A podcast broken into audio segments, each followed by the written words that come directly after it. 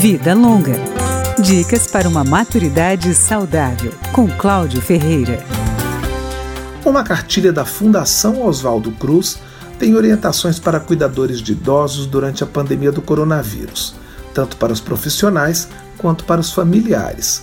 Uma recomendação é manter fresco e ventilado o ambiente onde está a pessoa mais velha.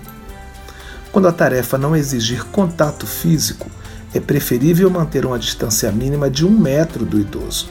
O cuidador deve se preocupar também em higienizar as superfícies com as quais ele e o idoso têm contato frequente, como barras de apoio, maçanetas, cadeiras, interruptores, controles remotos e puxadores.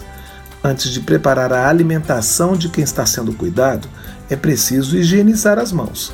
Não se deve compartilhar toalhas, talheres, louças e copos com o idoso.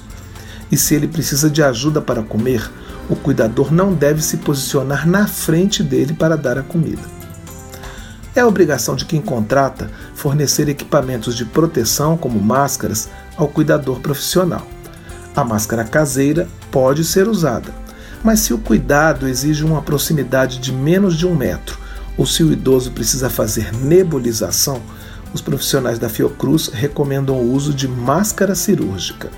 Caso o cuidador note que o idoso está passando mais tempo sentado ou deitado do que o habitual, é importante estimular o movimento com pequenas caminhadas em ambiente protegido ou com a participação em tarefas domésticas. Quando observar qualquer mudança física ou mental no idoso, o cuidador deve comunicar imediatamente o responsável. Se houver suspeita de contaminação pelo coronavírus, o uso de máscara é obrigatório para o cuidador em todas as atividades.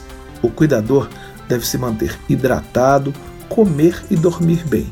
E se ele suspeitar que pode ter o coronavírus, o procedimento é se afastar da atividade profissional e ficar em isolamento domiciliar por 14 dias.